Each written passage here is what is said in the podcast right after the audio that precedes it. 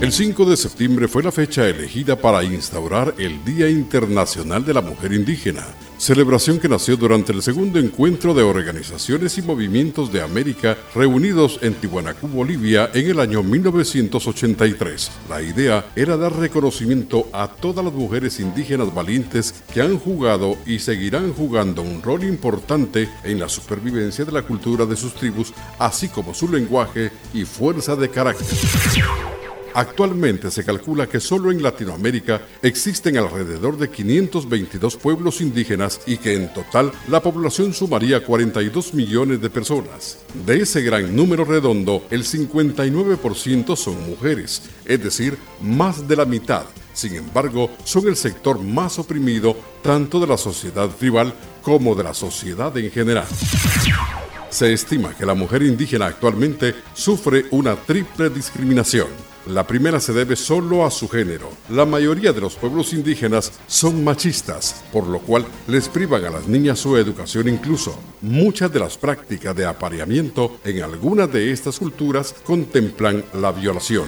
La segunda discriminación se debe a su condición de indígenas. Muchos países ven al indígena como un ciudadano de segunda clase y la situación empeora con el tercer nivel de discriminación, que es la pobreza. Aún en pleno siglo XXI, muchas mujeres indígenas no pueden ser dueñas de la tierra donde viven y trabajan, sino que ésta pertenece al hombre de la casa, al que deben pedir permiso para trabajar e incluso tomar lo cosechado.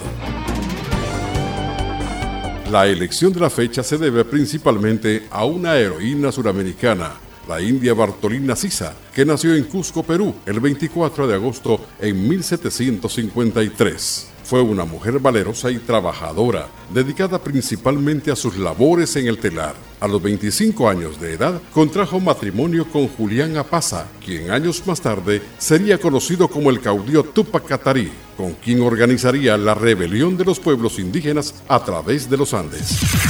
Actualmente, una de las mejores formas de celebrar este día es luchando por la igualdad de derechos de estas mujeres en todo el mundo. Se les ha estigmatizado como un subsegmento de las mujeres. Sin embargo, ellas son mujeres y deben gozar de los mismos derechos de cualquier persona de su género.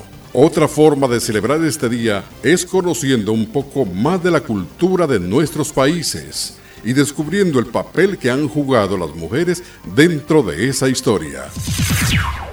Nuestro reconocimiento y admiración.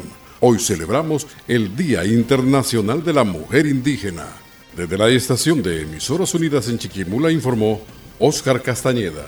Primera en noticias, primera en deportes.